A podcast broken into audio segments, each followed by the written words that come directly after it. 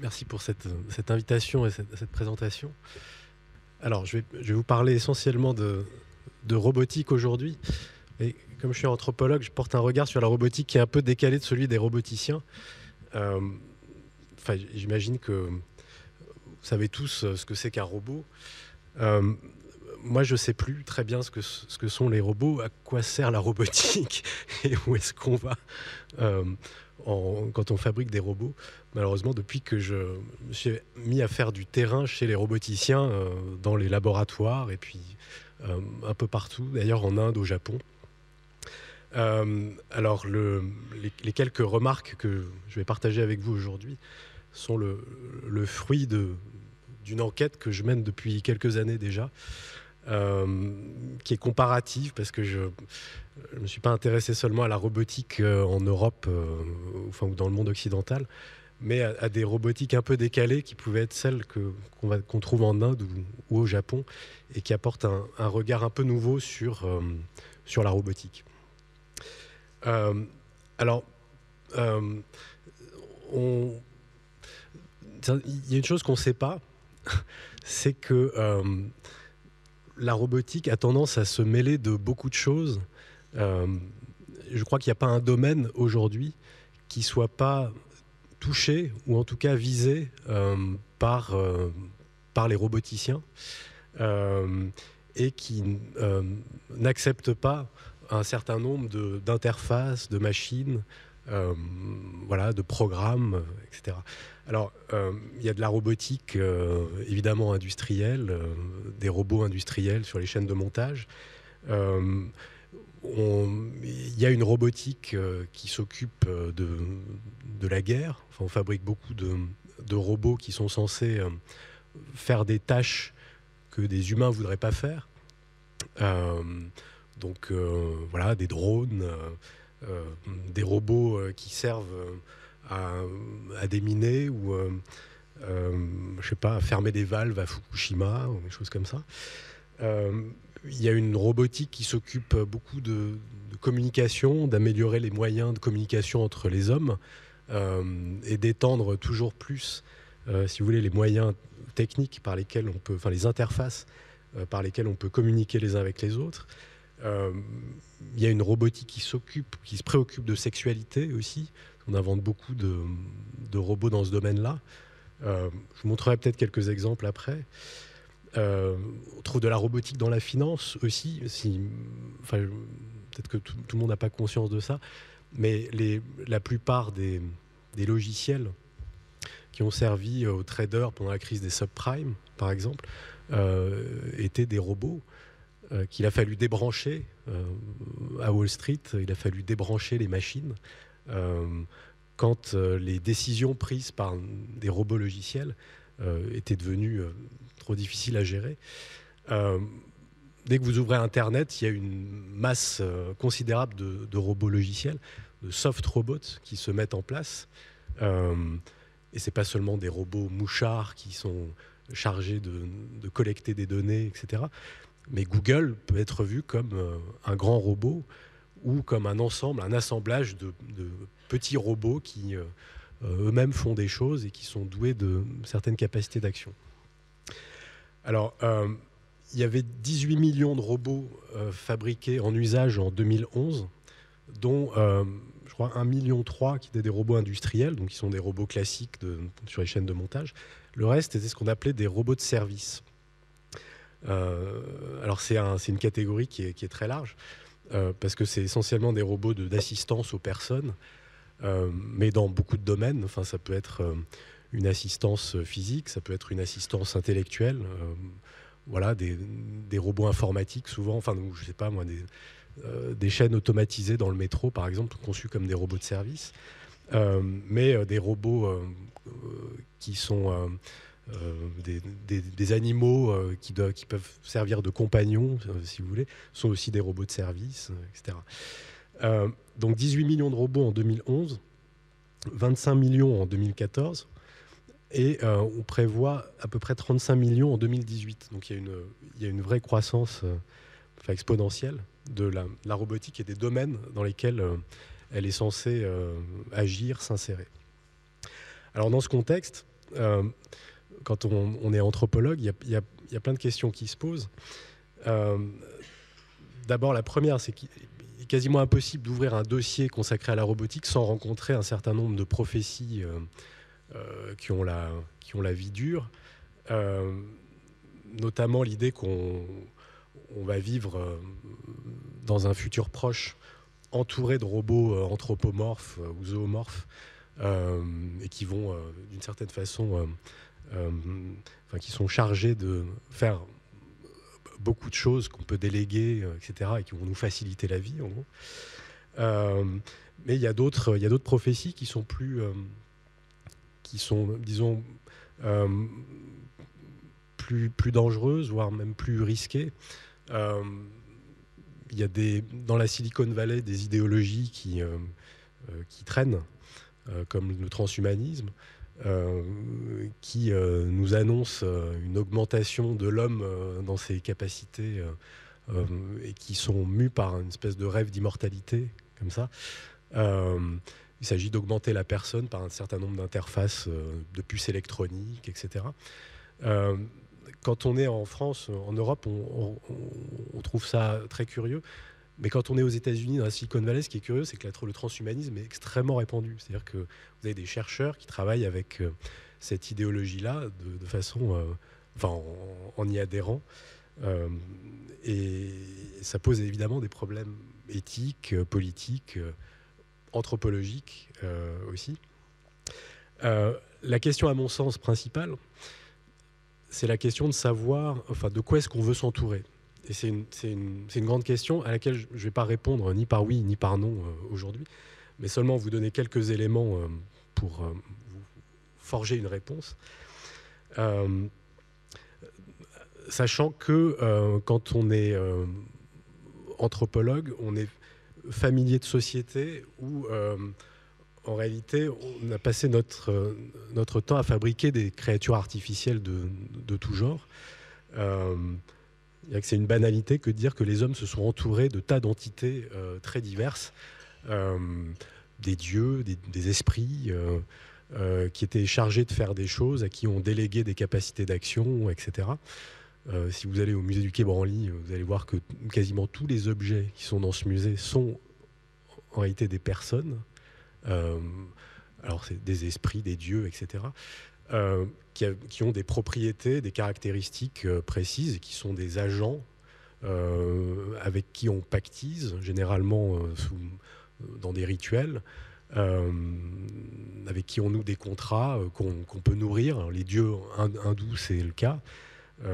généralement, vous nourrissez la divinité et puis elle vous apporte ou non ce, ce que vous souhaitez.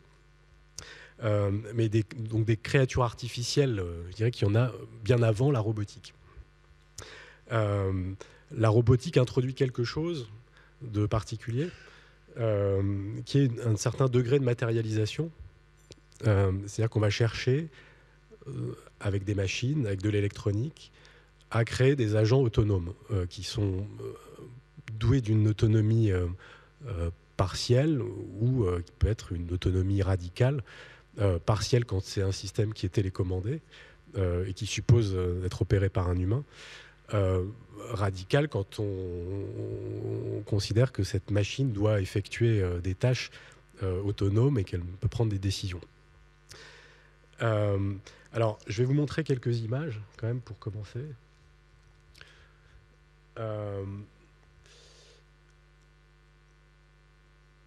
voilà une vidéo qui est, c'est un, peu, enfin, je, dirais que c'est un peu de la propagande robotique, si vous voulez, euh, mais qui euh, permet de visualiser un peu le monde dans lequel euh, on, pourrait évoluer.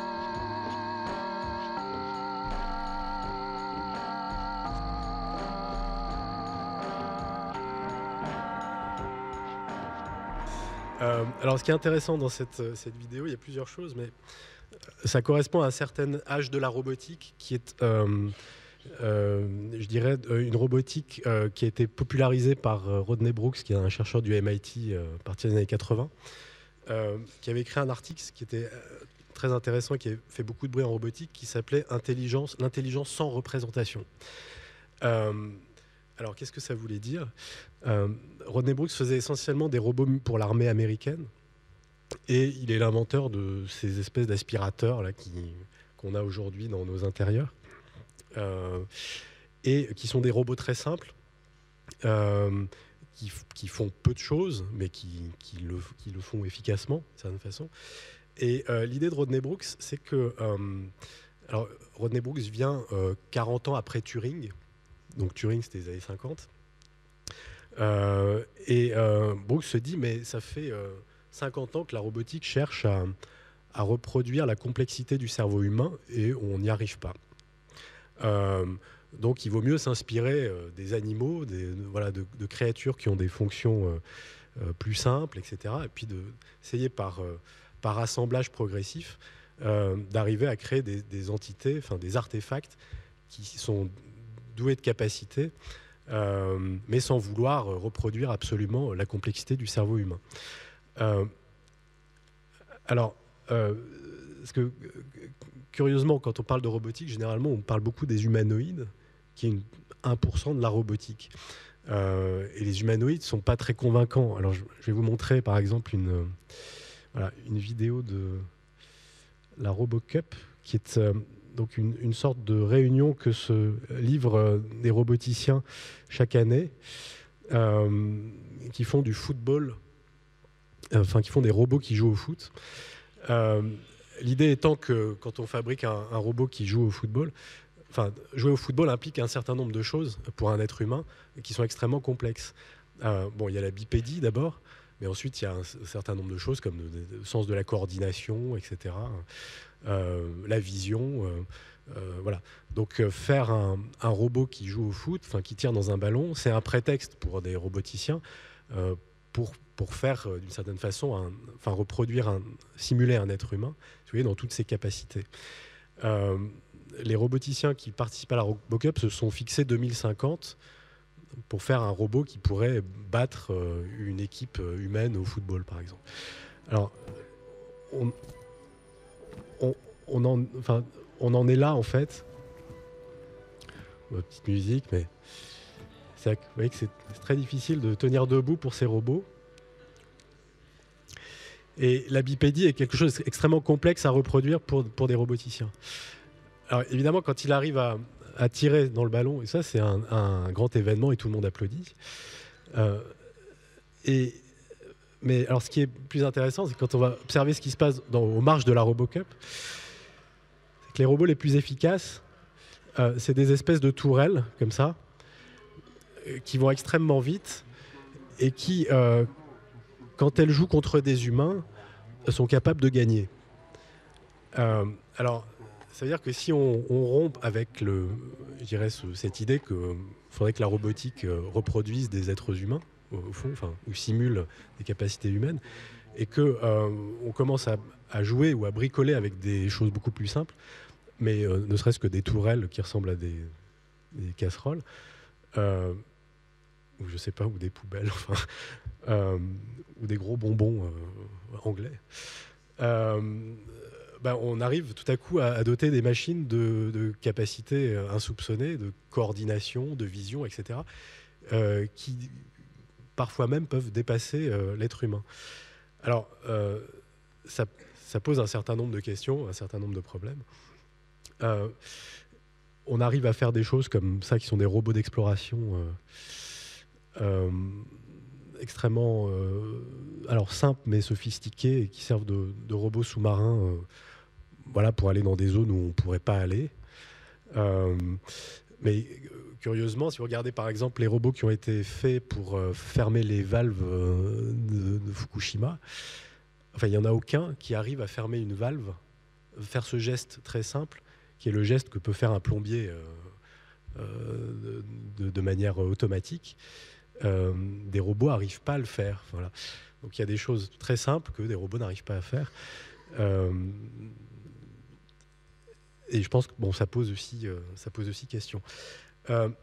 alors, pourquoi est-ce que d'une certaine façon la robotique avait a décidé à partir des années 80 de rompre avec ce, ce rêve qui a pourtant euh, beaucoup de sens encore dans le grand public, dans la presse, euh, qui est de, fabriquer un être humain, euh, enfin, ou de simuler en tout cas un être humain.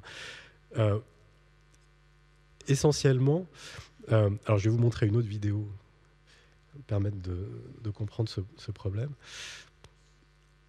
on est là dans un, laboratoire euh, d'un roboticien japonais très connu qui s'appelle Hiroshi Shiguro, dont vous avez peut-être entendu parler. Il se trouve qu'on a écrit un livre avec euh, Zaven Paré, qui, est là d'ailleurs, qui s'appelle euh, Le jour où les robots mangeront des pommes. Et Ishiguro a fait une copie de lui-même qu'il a appelée Géménoïde. Alors ça, c'était une copie d'une speakerine de la télé japonaise. Et après, il a fait un robot euh, de lui-même que je vais vous montrer. Alors, les géménoïdes. Euh, donc, c'est. Je ne sais pas si vous avez vu Ishiguro tout à l'heure, vous avez peut-être reconnu quand même. Euh, donc c'est une copie de lui-même et c'est une espèce de grosse marionnette qui est téléopérée par ordinateur, donc contrôlée par quelqu'un qui est derrière. Et le robot fait exactement les mêmes gestes euh, que euh, le contrôleur fait devant son ordinateur. Il répète les mêmes mouvements de visage. Euh, voilà. donc c'est rien d'autre qu'une interface de, de si vous voulez, qui, vient dédoubler l'opérateur et s'insérer dans la communication entre les deux, personnes qui sont censées communiquer, donc l'opérateur et puis la personne qui est en face. L'idée d'Ishiguro, c'était de revenir sur une théorie bien connue en robotique qui est ce qu'on appelle la vallée de l'étrange, euh, qui est, cette, euh, qui est ce, schéma-là, euh, qui a été fait par un, roboticien japonais qui s'appelle Masahiro Mori au début des années 70. Et Masahiro Mori s'était interrogé, c'est un peu la même question que j'ai posée tout à l'heure, sur enfin, la, question de savoir s'il fallait absolument que la robotique euh, s'obstine à, essayer de simuler l'être humain. Euh, est-ce qu'il n'y avait pas d'autres voies qui étaient plus intéressantes euh, Est-ce qu'on avait envie de s'entourer de robots à forme humaine Est-ce qu'on avait envie de s'entourer d'autre chose Est-ce qu'on avait envie de s'entourer de robots ou pas déjà? C'était une question. Et il avait mis sur son schéma comme ça un certain nombre d'objets qui étaient des, objets très différents. Euh, euh, alors vous avez un, robot industriel, vous avez un animal empaillé, euh, vous avez un cadavre, un zombie, une poupée de Bunraku, et puis un Bouddha. Et l'idée de, Maurice, c'était de dire que, a priori, plus vous faites une, forme, enfin une créature qui a forme humaine, plus vous créez de l'empathie chez l'utilisateur, chez la personne qui interagit avec elle. Et beaucoup de roboticiens pensent que adopter la forme humaine comme référence permet de faciliter l'interaction euh, euh, voilà, et, créer, de créer de l'empathie. Mais il y a un moment où quand on se rapproche trop de l'humain, euh, nous dit Maury, l'effet inverse se produit. Et on tombe dans ce qu'il appelait la vallée de l'étrange, qui est ce grand creux au milieu. C'est-à-dire que l'impression de familiarité disparaît et au contraire, ce que vous avez, c'est un sentiment de répulsion. Il prenait l'exemple d'une prothèse de main. Si vous serrez la main de quelqu'un qui a une prothèse de main sans le savoir, euh, c'est froid, euh, c'est bizarre, et donc vous, avez, euh, vous aurez sans doute une réaction de répulsion. Donc son schéma mettait en abscisse et en ordonnée l'effet de familiarité, si vous voulez, et puis la ressemblance. Et il prenait l'exemple d'objets très traditionnels, enfin une poupée de Bunraku, donc c'est du, théâtre japonais. une poupée de Bunraku, quand on, vous voyez un spectacle de Bunraku, ce qui est impressionnant, c'est que euh, généralement, ça commence. Vous avez des manipulateurs euh, qui sont masqués, tout noirs, et euh, ils tiennent la marionnette et ils la font vibrer à peine, c'est-à-dire qu'elle frémit. Et vous avez l'impression presque immédiatement que la poupée est vivante. alors, ce que nous disait Maurice, c'était qu'au fond, vous pouvez fabriquer une créature avec des, des, programmes extrêmement sophistiqués, comme les, je sais pas, les robots footballeurs qu'on a vus tout à l'heure, jamais vous n'arriverez à recréer cette impression de vivacité que n'importe quel marionnettiste de Bunraku arrive à reproduire presque immédiatement. Et il mettait en haut de la, enfin, comme, comme ayant dépassé la vallée de l'étrange, si vous voulez, euh, la statue du Bouddha. Alors évidemment, il était bouddhiste et il avait créé un institut euh, de recherche robotique où euh, il y avait des, voilà, les gens prenaient des cours de méditation, de zazen et tout ça, il mêlait bouddhisme et robotique. Et, ce qu'il me disait, c'était que une sculpture du Bouddha, par exemple, quand vous regardez une sculpture de Bouddha, vous avez tout de suite un sentiment de de sérénité euh, absolue. Euh, et euh, pour Maurice, c'était d'une certaine façon la créature artificielle ultime. et elle était faite par des sculpteurs, etc., avec des moyens très traditionnels. mais jamais la robotique, selon lui, arriverait à recréer cette, cette impression qu'on a affaire à un être vivant aussi bien qu'une sculpture du Bouddha. Alors, c'était une espèce de pavé dans la mare jeté dans le monde des roboticiens au début des années 70. Et beaucoup de gens ont continué à travailler sur la Uncanny Valley, donc la vallée de l'étrange, pendant des années, et y compris Ishiguro, que vous avez vu, dont le but était, en fabriquant ce robot, de dépasser la vallée de l'étrange. Si, ah, si je vous remets la vidéo, euh, peut-être que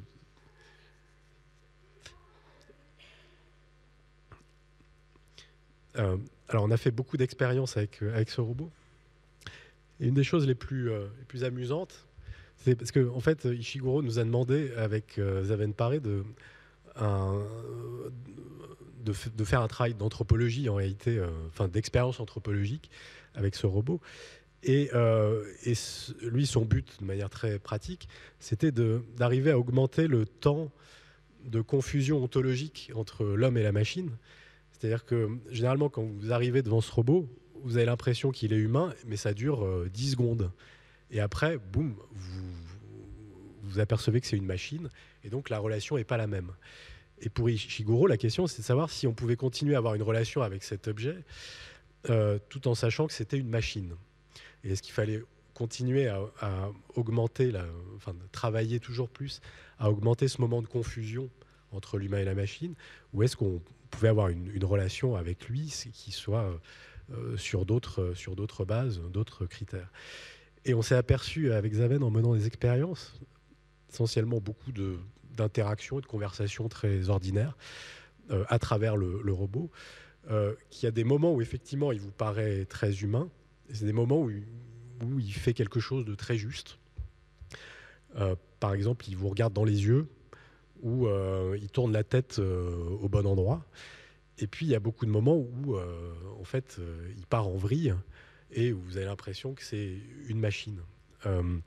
Mais je dirais ce moment de confusion revient de manière cyclique dans l'interaction et puis relance d'une certaine façon la communication. mais évidemment, on peut avoir une relation je dirais, de communication à travers, à travers cette machine, euh, tout en sachant que ce n'est ni un être humain, ni euh, c'est un peu plus qu'une machine, mais c'est quand même beaucoup moins qu'un être humain, euh, etc. donc on a affaire à un artefact qui est relativement douteux, enfin qui joue en tout cas d'une espèce de confusion comme ça des genres. et comme beaucoup d'artefacts robotiques aujourd'hui, court-circuite d'une certaine façon euh, euh, les, les, les, identités euh, ordinaires. Est-ce que c'est un objet? Est-ce que c'est un instrument? Est-ce que c'est bon, est-ce un être humain Est-ce que c'est une machine, etc. Est-ce que c'est un animal? C'est des questions que, d'une certaine façon, à chaque fois, les robots amènent à se poser.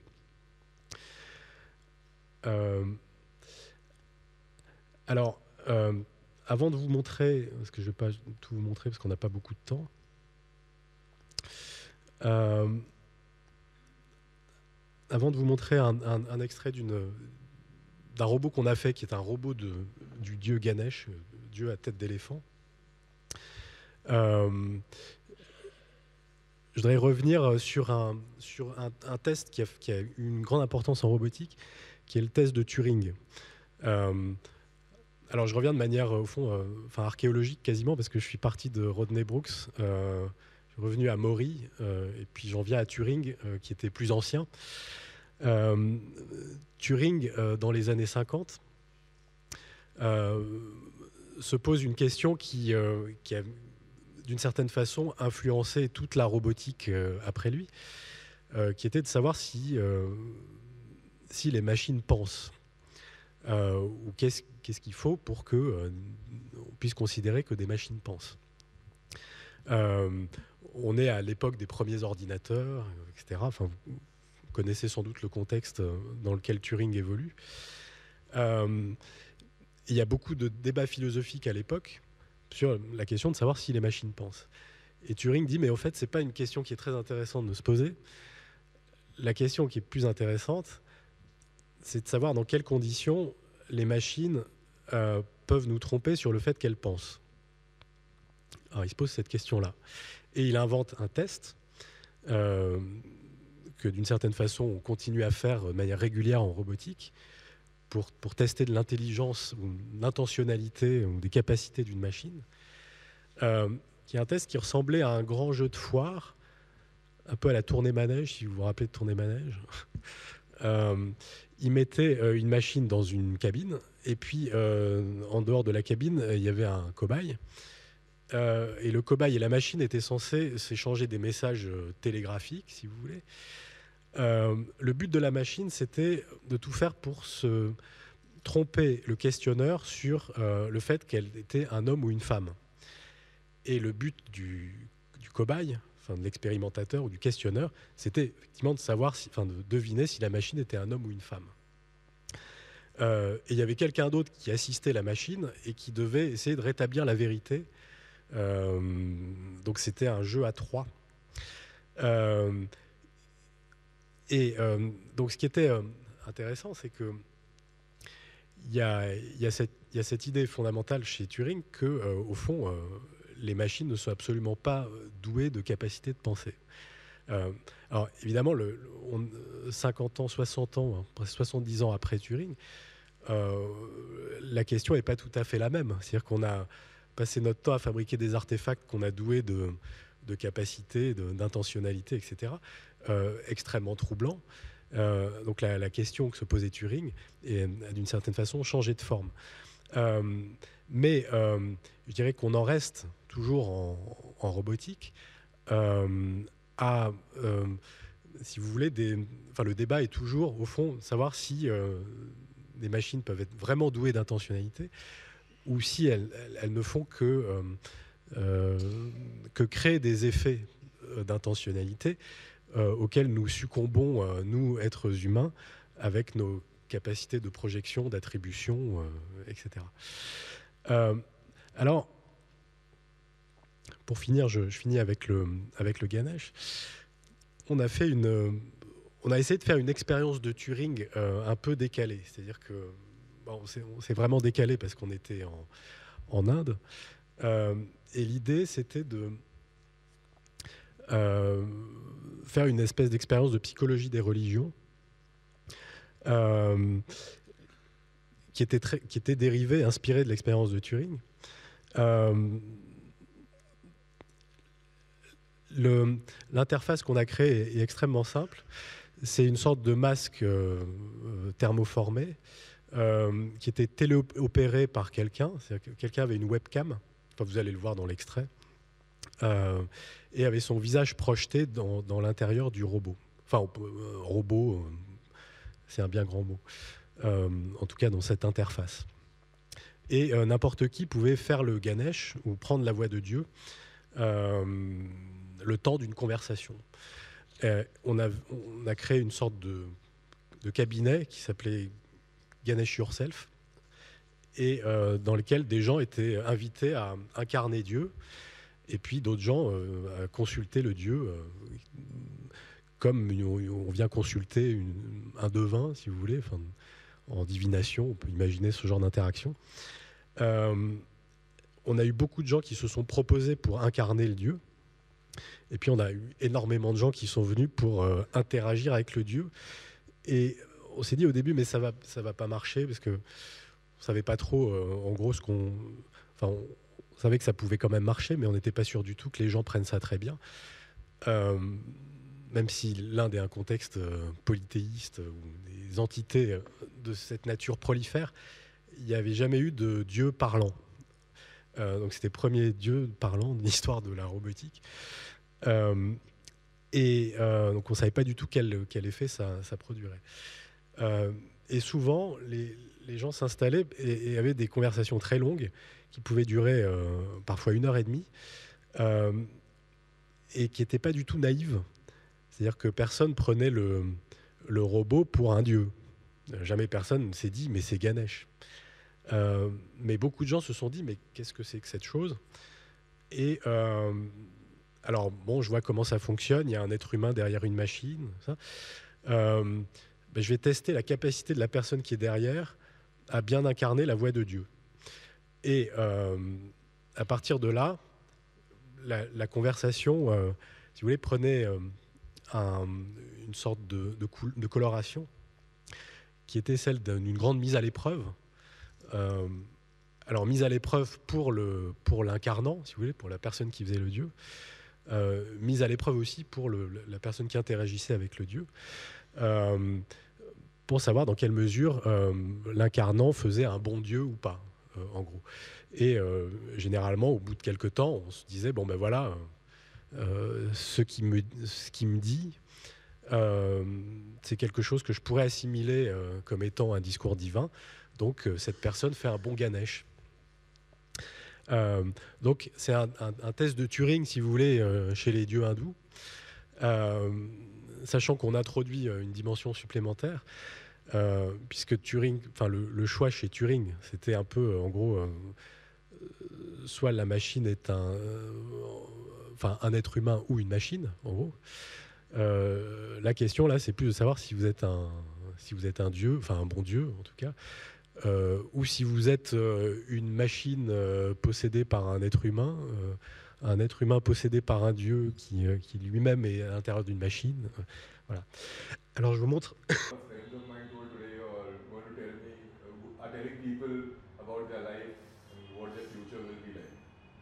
Welcome, my friend. Uh, just to be very clear, seriously, I don't believe in this. I do believe in you, but not in uh, knowing uh, anybody can tell me what my future is. I do believe I make my own future the way I live my life. Selesh, my friend, listen to me one thing. Stop your ego. Okay. It is not taking you anywhere. You are not impressive at all. Okay. Stop talking negatives. I never talk negative. I've always said a yes for anything in my professional life. Like that's my job, that's what I'm supposed to do. Everybody is running in this world towards money, so so am I. Okay, now you want your you want your answer, right? That yeah. something some good points for you for to success in your life, right? Yeah. Okay, listen to my to listen to me, my friend. First of all, I want you to take care of your mother. Your family. You are not taking any responsibility of your family. Secondly, there is a lot of negativity in your house. You are not responsible person. Uh, I would uh, like to uh, answer that. Like uh, I do take care of my family. Yeah, I don't need to give any money at home because my dad still runs the family, and he never takes money from. Like we are three brothers, we never give a single rupee at home. And about uh, managing my finances, again you're wrong because I have bought a lot of property with whatever money I've earned. So I don't know how that came up that I don't manage my finances. I have a lot of investment. So how do you think that I'm not managing my finances or I don't take care of my family? That you will come to know later. Right now, you are working, you are making good finances, it will be turned around. You will have a lot of health problems related to your stomach and your bones problem. You will have a big problem and there will be a lot of uh, there will be accidents there will be fractures and there will be a lot of uh, problem in your blood also like uh, uh, medically, if you're saying that uh, with any guy who's uh, thin and tall will always have problems with their bones and joints, so I don't think there's nothing new that you're telling me, which I don't know. No, no, no. You are absolutely wrong. I don't require all these things to know that you're tall or you're short. No. I'm reading your horoscope, your karma. Okay, so does this uh, keep changing? Yes, it keeps changing. So are we talking about fate or luck? I don't think so. Uh, being God, uh, you should discuss luck with humans. Why not? Luck is very important aspect, my friend. You are lucky. That's why you are having money. You got finances. That luck you got because of your karma. You have done some good things in your past karmas. That's why you are enjoying this life. You got a house, you know. I agree to it. Uh, I have my parents' house. I bought my own house. So that's why it was like. Uh, uh, your statement was contradicting uh, when you said that uh, I'm not managing my finances. Uh, no, my friend. Now listen to me. There's a big problem coming in your way. It can. It, it will be your finances, uh, related to finances, your health problems. Uh, some kind of legal problem will be there. There will be problem from your brothers also. There will be a lot of problem in- from a family life also. So if you naming all of these, I don't think so. There's any other problem left in anyone's life which is not coming to me in the near future. There's nothing left. The only thing after this left is death. So you're saying that I won't have death, but all the remaining problems in the world will come on me. that time you'll be alone, you know, my friend. Understand what I'm saying? I'm talking for you. I'm, I'm concentrating on you. You will be left alone. By uh, leaving alone, you means uh, my family will leave me alone at that moment. That yes, moment when the yes, yes. come. You will have a lot of problem. You you will be legalized. You will be on jail. You will be have finance problem, bank problem, loan problem. You have a lot of problems will come in your coming in your way, my friend. Uh, like uh, this is, uh, can you give me a specific period? Next 10 years, next 20 years, next 30 years? Uh, next five to seven years. What is the remedy for it? Okay, would you? Uh, th- this, this is a very wonderful question. I am very happy you are asking for a remedy. Will you will you do it? Uh, well, if I think it's possible and sane enough for me to do it, I'll surely try. You have to do a Shani darshan on Saturday and Hanumanji darshan on Saturday together. Okay. And uh, and one more, uh, uh, you have to do Ganesha, Lord Ganesha darshan on Monday. Sorry, Ganesha darshan on Tuesday and Shiv darshan on Monday. Okay. So You- Monday, Tuesday, and uh, Saturday. Saturday. Three days I can't eat non-veg. I can't drink. No, no, no. You can do all that. So I shouldn't even have sex on those days. Since No. it's also. No, you can, you can.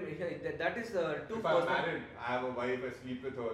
So I'll have to take care that on Mondays, Tuesdays, and Saturdays I don't sleep. Uh. Your answer is very wrong. Sex I'm is asking, love. I'm. Sex is love. You, you. That is nothing to do So with for your me, for me, eating non-veg is my love. I love that thing. You can do that. There is no there is no problem if, if you Uh, eat. when will I start uh, feeling? See, I know I can't see the changes in life. After 15 days. I won't say 15 days. I'll say let's see after three months. I yes. don't know. I, I don't expect even God or my girls to be so fast that they'll change in 15 days. Yes. After three months, it will be wonderful. I'm, I'm telling you, you will not stop. You will continue and continue forever. Okay. Thanks a lot, Ganesh. Bon, j'arrête là. Euh, alors, c'est un astrologue qui, est, qui, fait le, qui fait le Ganesh. Euh, il dit pas des choses très rigolotes, mais euh, ce qui est amusant, c'est qu'on a quelqu'un qui est extrêmement sceptique, enfin au départ, et, euh, et qui se retrouve d'une certaine façon à, à adhérer, euh, en tout cas, au, ce que lui dit l'astrologue, une situation classique dans des, situations de divination. Euh, mais là, qui prend une, couleur particulière parce qu'il y, a la présence de cette interface qui, euh, quand on, discute avec les, deux, personnes, parce qu'on a fait un espèce de, débriefing, a, libéré la parole d'une certaine façon. C'est-à-dire que pour l'astrologue, euh, le fait d'être euh, réfugié, si vous voulez, de, derrière le robot, euh, ou en tout cas euh, dématérialisé comme ça, euh, fait qu'il disait un certain nombre de choses qu'il n'aurait pas dit en face à face. Et de la même façon, euh, la, personne qui était venue consulter euh, se permettait euh, de euh, faire part de ses doutes euh, de façon beaucoup plus virulente qu'elle l'aurait fait dans une situation de face à face. Euh, la, question pour, enfin pour moi et pour nous, parce qu'on était plusieurs à faire l'expérience, c'est, et je finirai sur cette idée-là, l'intérêt de, fabriquer, de refabriquer un, espèce une espèce d'interface du dieu Ganesh, ça permet de faire table rase, d'une certaine façon, sur ce qui constitue les, composants, les constituants de la, relation à la divinité. Euh, comme quand vous fabriquez un robot de manière générale, c'est-à-dire que si euh, vous faites un robot qui marche, vous voulez faire un robot qui marche, euh, ça veut dire qu'il faut que vous étudiez la façon dont les gens marchent. si vous fabriquez un robot qui regarde, il faut que vous sachiez comment fonctionne la vision. et généralement, quand on fabrique un robot, ça amène à faire table rase euh, d'un certain nombre de choses. En tout cas, alors si on, cherche à faire un humanoïde, euh, ça oblige à faire table rase sur ce que c'est que l'être humain et à, se poser un certain nombre de questions qui, sont, qui peuvent être assez saines d'ailleurs sur euh, qu'est-ce qui caractérise l'être humain au fond. et la, plupart des robots qui sont fabriqués conduisent les roboticiens à une forme de questionnement qui peut être métaphysique sur la nature de l'être humain. Quand on fait des robots, euh, qui sont chargés de faire la guerre, par exemple, euh, ça oblige à repenser la guerre euh, quasiment en totalité. si vous faites un drone, fabriquer un drone, alors non seulement vous devez repenser les, chaînes d'action, chaînes de coopération entre, voilà, sur, dans situation de guerre, mais ça va encore plus loin. C'est-à-dire qu'il faut, euh, voilà, on, repense aussi euh, ce que ça veut dire que faire la guerre. Euh, l'acte qui consiste à tuer quelqu'un, etc. la même façon, quand on fait un robot qui joue au football, on doit repenser le football. et là, quand on fait un, un robot qui, a, qui doit s'insérer, je dirais, dans une situation religieuse, au fond, ça oblige à repenser euh, la psychologie des religions. Alors c'est ce qui fait que la robotique est si intéressante à observer, enfin pour nous anthropologues, euh, indépendamment du contexte que je vous ai décrit, qui, est, euh, qui reste une vraie question et qui à mon avis, enfin d'une certaine façon, il faut se faire une opinion là-dessus, savoir de quoi est-ce qu'on veut s'entourer, est-ce qu'on veut vivre avec des créatures artificielles, est-ce qu'on veut vivre avec des robots, est-ce qu'on ne veut pas vivre avec des robots? Si on veut vivre avec des robots, euh, quelle forme ils doivent avoir, quelles tâches on doit leur déléguer? Euh, euh, voilà. Donc cette question, à mon avis, reste importante à se poser. C'est une question citoyenne, d'une certaine façon, voilà, éthique. et voilà, j'espère avoir contribué un, un, petit peu à ce, à ce débat. Merci.